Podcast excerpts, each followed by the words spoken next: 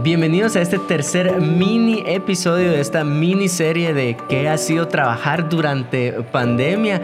Y entre líneas es qué ha sido trabajar conmigo, ¿verdad? Porque hemos trabajado en obviamente lo que es el modelo de Jesús, que son los retiros, los campamentos, los grupos, pero eh, estoy acá con Diego y con Nando que también trabajan en las oficinas, en las instalaciones de casa de Dios. Entonces, antes de abordar qué ha sido para ustedes trabajar en casa de Dios, en las oficinas, ver de cerca a los pastores, déjame recordarte que tenemos un cafecito, Corazón de Luna.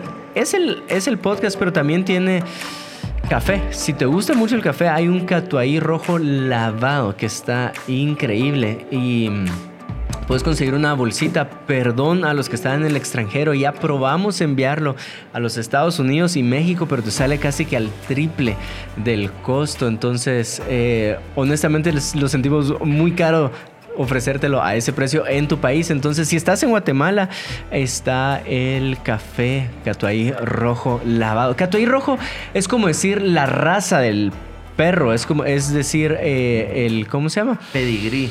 Ajá es, es el café, la variedad del café, así se llama. Entonces, Catuay Rojo está de delis. Entonces, Nando, Diego están acá conmigo.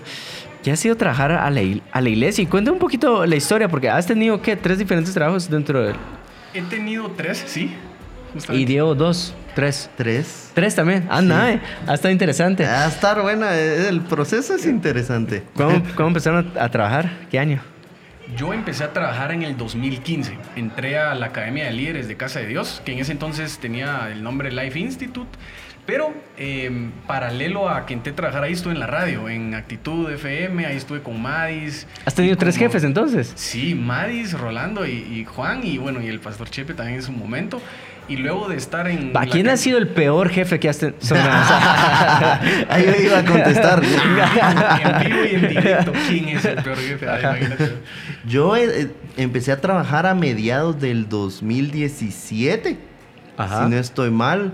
Hubo, hubo, de ahí traje de 2017 a agosto del 2020 y luego volví a trabajar otra vez aquí en, en la iglesia a partir de marzo de mediados de marzo hasta, hasta siempre. Dios. y sí he tenido también tres jefes, vamos a ver, Rolando, Marley y Juan. Sí he tenido tres jefes. Va, ¿y quién ha sido el... Puedes preguntar el mejor. Después de... Si es que acá están sesgados. Eh, no voy a hacer esa pregunta.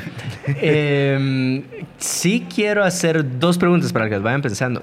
La primera es, ¿por qué se dieron los cambios de, una, de un departamento a otro departamento? Eh, y la otra pregunta es, yo, yo, la podría contestar, de hecho, también. ¿Alguna vez ustedes han dicho, la verdad es que no sé si acá es donde quiero estar? La verdad es que no sé si, si, si de verdad quiero estar acá. Eh, ¿Y cómo lo han cómo lo han resuelto o cómo Dios los ha llevado a resolver eso. Duda existencial. Duda existencial. Sí, y obviamente vamos a abordar temas como cuando se dieron cuenta de imperfecciones humanas dentro de una institución. Toda institución por que esté involucrado el corazón humano, creo yo, que tiene sus lados oscuros, sus sombras, ¿verdad? El problema es cuando lo, hablamos de una iglesia es que te pega ese, ese, bajón eh, emocional. Pero antes de entrar ahí, ¿por qué han sido los cambios en departamentos? Eh, en mi caso, cuando ingresé a la Academia de Líderes, creo yo que tres años después se replanteó el formato porque se estaba probando hacer una Academia de Líderes full virtual, pero fuera de pandemia. Es decir, estábamos como tres años antes intentando ponerla como virtual. Em, y luego, pues el proyecto creo que no, creo que era muy tecnológico tal vez, o era demasiado ambicioso que la gente cambiara de tener una academia presencial a que fuera virtual de una forma tal vez muy rápida. Y en ese momento, pues se toma la decisión de decir, bueno, no se abrazó como se esperaba, ¿qué hacemos? Y se disolvió el, el departamento en ese momento y después, debido a mi gran talento las grandes capacidades y potencial no. No, después eh, se da la oportunidad de, que la red líder está creciendo, las reuniones también, se está trabajando muchísimo y ahí sí, pues eh, igual te agradezco, aprovechando aquí en vivo, ah, eh, no en vivo, sino en el programa, em, pues el pastor me, me, da la oportunidad de trabajar contigo, de poder ser coordinador de red, se llama la, la, posición que actualmente estoy desempeñando, que es apoyarte en las reuniones de líder, apoyar con la red en todo lo que es el, el modelo de Jesús, que es ganar, consolidar, discipular y, y enviar. Ahora, en la radio estuve cinco años, ahí sí estuve bastante. Y hubo un tiempo que la tenías paralela, ¿va? Sí, de hecho la tuve paralela con la academia y con LID, pero luego de igual forma la radio replantea organización y ahí es en donde eh, se queda sin salir al aire el programa en el que yo estaba. Y, y pues por eso ya no, ya no continuó. ¿Era el, parquímetro no? Era no, ya era Emprende Jóvenes. Ah, ya. Sí, solo entró Edwin y ya se. Saludos, Edwin Olix. Saludos. No se te vaya a salir una palabra como en lead. Ajá. Se, se, darán cuenta que somos una iglesia que innova constantemente, por eso replantea muchas cosas. Cuando, cuando Nando dijo que se disolvió, ahí es donde entra mi historia, ¿va? porque yo también trabajaba en Life Institute, lo que era la academia. Al disolverse, solo quedé yo como un remanente, ¿verdad? Pero obviamente no, no se podía seguir con toda la operación, con todo el giro de la operación, entonces me movieron a otro departamento que fue el de comunicaciones. Ahí, ahí conocí, conozco a gente que, que tuvo mucha... Que, que, vinculó muy rápido conmigo y ahí empecé a trabajar cosas como eh, ah, o sea, si alguna vez se han preguntado quiénes escribían las predicas dominicales, aquí está su servidor. Cosas que uno dice, alguien hace eso. Sí, porque cuando uno explica qué haces y lo dices, ah, de veras, va, que alguien lo tiene que hacer. Sí, hay muchas cosas dentro de una organización que no se dan cuenta que una persona lo tiene que hacer. Y ya fue hasta ya este año, a mediados de marzo, que platicamos con Juan y por la carga laboral que se está teniendo ahora en, la iglesia post pandemia, que empezamos a trabajar juntos, empezamos a ver voluntariado, contenido y consolidación. Entonces, así fue mi proceso. Ahora, yo sí quiero que contes algo porque creo que te lo estás ahorrando y es, de todo ese tiempo sé que hubo, bastantes meses que te voluntariaste, es decir, venías a a cumplir un horario de oficina, a reportarle a un jefe, a a qué? A cumplir con tus funciones de forma voluntaria. Sí. Si tal vez se me fue ese pequeño detalle, ¿no? me recuerdo cuando empecé en live. La verdad que el que me abrió la puerta fue Nando. Él fue el que me dijo, mira, venía a, apoyarnos. Y entonces dije, va, démosle, vamos a ver en qué podemos ser útiles y apoyar. Al final, ya llevaba, en ese entonces ya un poquito menos de una década a trabajar en el modelo de Jesús y realmente abrazaba la visión de la iglesia, de la iglesia como institución. Entonces sí me ilusionaba trabajar aquí o allí. me ilusionaba trabajar. Entonces me recuerdo y hay una historia bien interesante que eh, cuando nos pasamos al nuevo edificio de donde están ahorita oficinas, me recuerdo que hay un biométrico, se llama, y entonces uno marca. Me recuerdo yo que yo no estaba obviamente en planilla, pero a mí me gustaba marcar en fe. y, eso te tira error, porque mi nombre no aparecía en la data. Pero yo marcaba siempre, porque yo sabía que en algún momento no me iba a dar error. Pasan siete meses, ¿verdad? Viniendo en, como decía Juan, en horario laboral y, y se da una oportunidad. Una persona ya no iba a estar, se necesitaba... Eh, que se cubriera el servicio al cliente en, en, lo que era la academia, entonces entro en esa posición. Después sigo, sigo trabajando, paso a comunicaciones y fue lo de pandemia, que creo que no es algo oculto para casi nadie, que eh, hubo despidos, ¿verdad? Hubo, sí, recorte. recorte personal. Necesario, ¿verdad? Creo que todos entendemos esa situación y dentro de ese recorte de personal, ahí va yo. Fue un momento duro, para ser sincero. Creo que ustedes dos me acompañaron mucho en, esa etapa, porque de alguna forma hilaba mucho mi llamado, por así decirlo, con el sí, estar fácil lo pondría como top 3 de momentos yucas que has vivido. Sí, sí, sí, fácil, top 3. O sea, el día que me dicen, es que me, me acuerdo que me llamaron, me llamaron a aquí y, ya saben, una así, o sea, estamos home office y de ahí te citan presenciales como, ah, Me ayuné, oré, pacté, declaré, confirmé. Al final vine, me siento en una mesa y volteo a ver a, la persona que era mi jefe en ese entonces y solo voltea su cabeza así. Pues ya sabes cómo te van a decir algo. Entonces yo, dígalo de un solo, o sea, no, no trate de empaquetarlo bonito. Sí, Diego, ya no vamos a poder contar con su trabajo. Bla, bla, bla, Entonces vengo yo y gracias eh, por la oportunidad, gracias por todo. Eh, bajo las gradas, todavía me dijo, mire, no quiere pasar a orar a las Yo no quiero orar, yo ya oré. Ah, y marcaste, marcaste. No marqué y ese error. no, entonces vengo yo y, me voy, me voy a mi carro, me pongo a llorar desconsoladamente en el parqueo, porque de alguna forma aquello que había creído en su momento cuando marcaba el biométrico ya había acabado. Y eso fue lo que pensé, estaba cerrando un ciclo. Y, entonces me voy muy triste. Es, creo que es el momento más duro que viví en, ese proceso fue llegar a mi casa y, la, y mi mamá estaba pendiente de esa situación. Entro a la casa, mi mamá no hice nada, respetando mucho eh, que yo le voy a contar, porque a veces así manejó la comunicación con ella. Llego yo y dije, bueno, o sea, soy un hombre de 30 años, o sea, no voy a llegar a recostarme en el regazo de mi mamá porque no salieron las cosas como quería. No. Entonces vengo yo, ese fue mi pensamiento cuando entro a la casa. Subo las gradas, me siento en, la sala familiar, recuesto mi cabeza en su hombro y empiezo a berrear. Y así de ahí me recosté en su regazo, ¿verdad? Ella, una mujer valiente, le mando saludos cuando escuché esto, me, me abrazó y me mm. dijo, Dios tiene algo para usted. En cualquier lugar donde usted esté, usted ah, es la mejor persona que yo conozco. Entonces me levantó mucho sus palabras entonces me fui a llorar a mi cuarto. me levantaron tanto.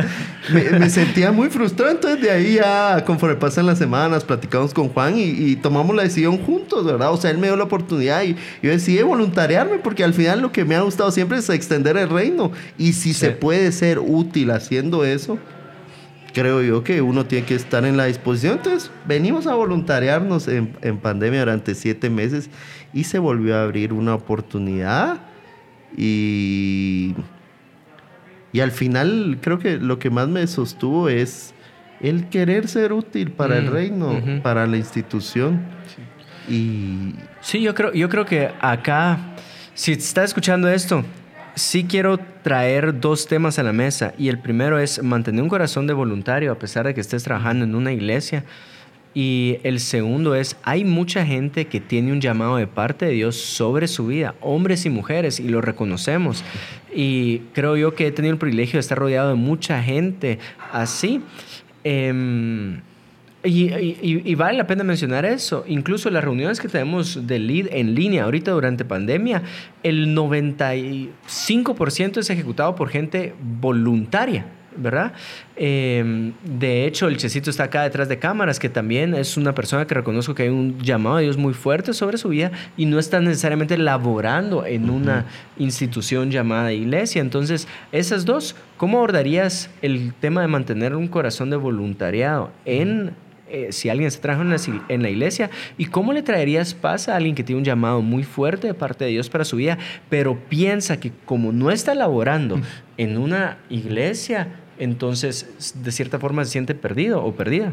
Yo me iría a la Biblia y ahí fijo vas a encontrar muchísimos ejemplos de personas que realmente ejercieron su llamado en un contexto secular y Total, ajá, el reino de Dios y verdad lo sabes nosotros recibimos un discipulado o mejor dicho un estudio bíblico de Daniel con Junior Zapata creo que lo has mencionado en otras ocasiones y, y, Daniel fue una persona que no no destacó necesariamente dentro de un ministerio como tal o una iglesia como organización aunque sabemos que era parte de, pero él estaba en la esfera política, él estaba en una esfera en donde estaba brillando y haciendo las cosas con excelencia ahí, y dice la Biblia que no había ningún funcionario, no había ninguno de los eh, sacerdotes de otros dioses, de otras religiones ahí, que se le comparara a Daniel.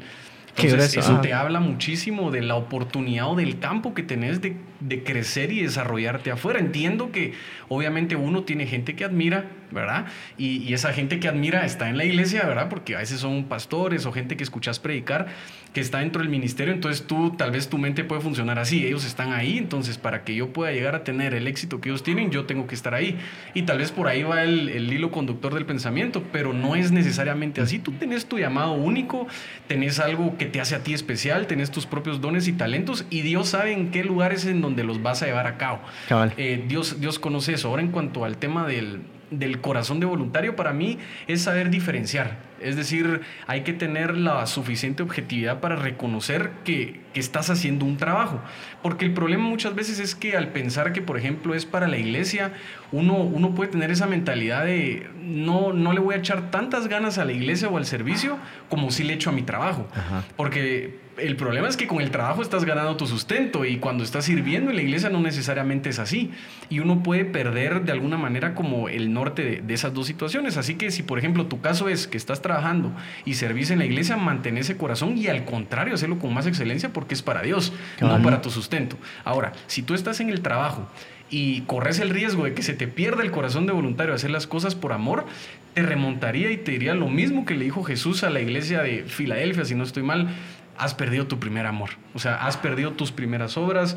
¿Qué fue lo que te llevó a ti a querer estar un día trabajando en la iglesia? Fijo, fue el deseo de que sabes que el producto final de una iglesia es almas y vidas transformadas. Entonces, recordate tu primer amor, recordate tus primeras obras, volvé a hacerlo, encontrar la manera de conectarte y, e identificar cuál fue la bacteria o el virus que tal vez se te metió al corazón mm. que provocó que perdieras ese primer amor y que perdieras las primeras obras.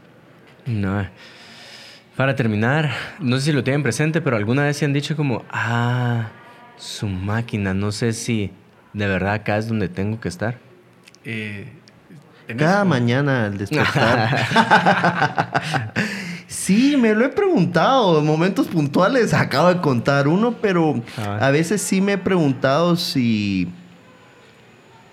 y, creo que este ha sido mi filtro y, creo que, me ayuda mucho. Es, soy útil para aquello para lo cual está llamado esta iglesia en particular. Estoy siendo útil.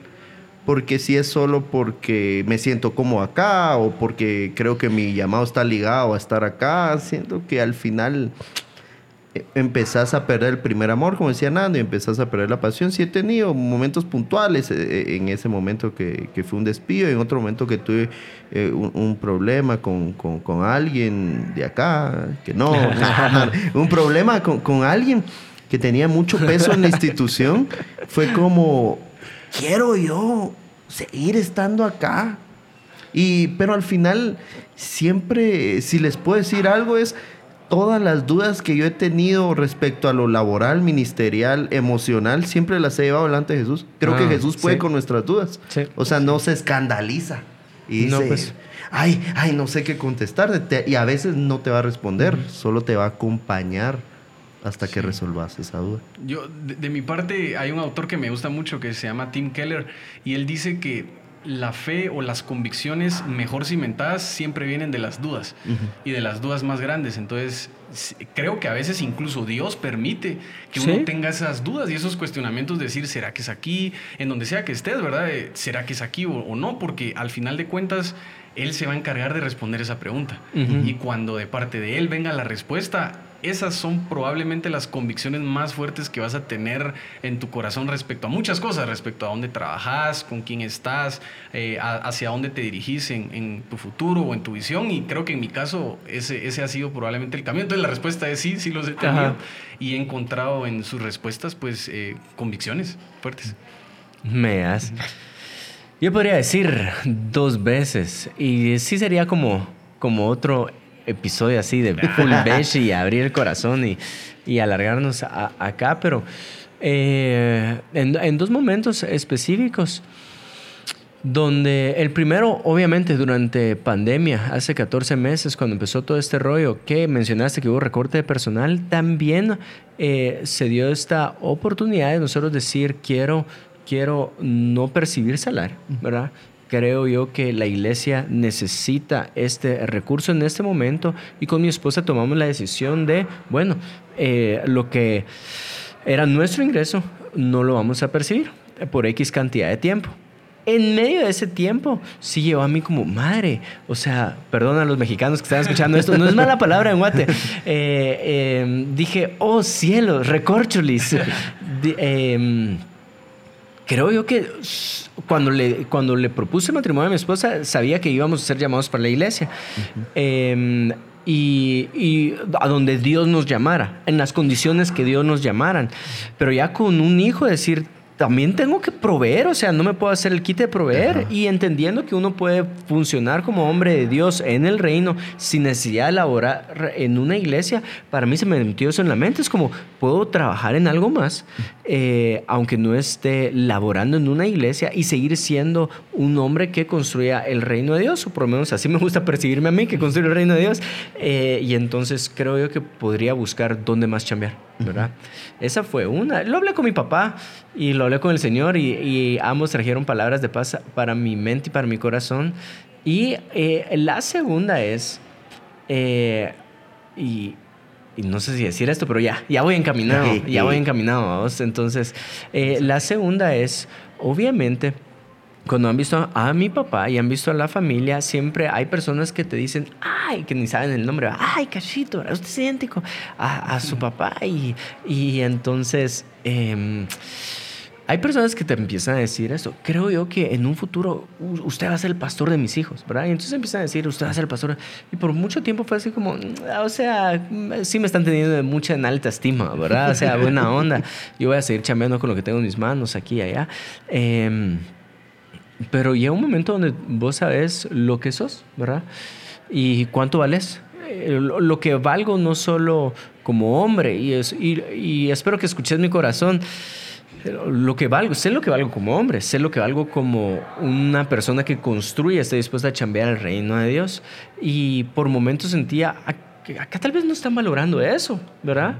Eh, tipo así como cuando querés cortar a una chava, Dios, si no está valorando lo que soy. Ajá. Eh, entonces, pues, por momentos uno, a uno se le mete eso entre la cabeza y el corazón y es, creo que acá no lo están valorando que lo que tengo para aportar, las ideas, y no solo las ideas, la disposición a cambiar para que se ejecuten esas ideas. Entonces puede ser que en otro lugar las valoren. Y entonces ahí es donde nuevamente lo llevé con el Señor y enos aquí, los tres chambeando para la isla. Ajá, entonces Dios ha respondido eso de una forma especial. Te decimos eso porque el reino de Dios es más grande que una institución como iglesia. Y si tú estás escuchando esto, sí creo que hay un llamado de parte de los cielos para cada uno de nosotros para establecer su reino acá en la tierra. Y sí voy a ser muy personal contigo y sí me gustaría dirigirme específicamente a ti y decirte, Dios quiere hacer algo a través de tu vida para establecer su reino acá en la tierra no lo obvies, no voltees tu rostro, tu mirada de lo que Dios quiere hacer a través de ti y en tu vida. Y si no estás no tenés que estar trabajando en una institución, pero sí tenés que trabajar. ¿Verdad? El reino de Dios se trabaja. Cuando Jesús llama y cuando habla acerca de esta oración, dice que, pide por obreros, que tú estés dispuesto a chambear. Entonces, que esto sea de motivación e inspiración para decirte, hay trabajo que juntos, todos los que estamos viendo o escuchando esto, podemos hacer por el reino de los cielos. Así que eh, eso es, gracias, gracias por ser parte de estos mini episodios de esta miniserie. Dios te bendiga.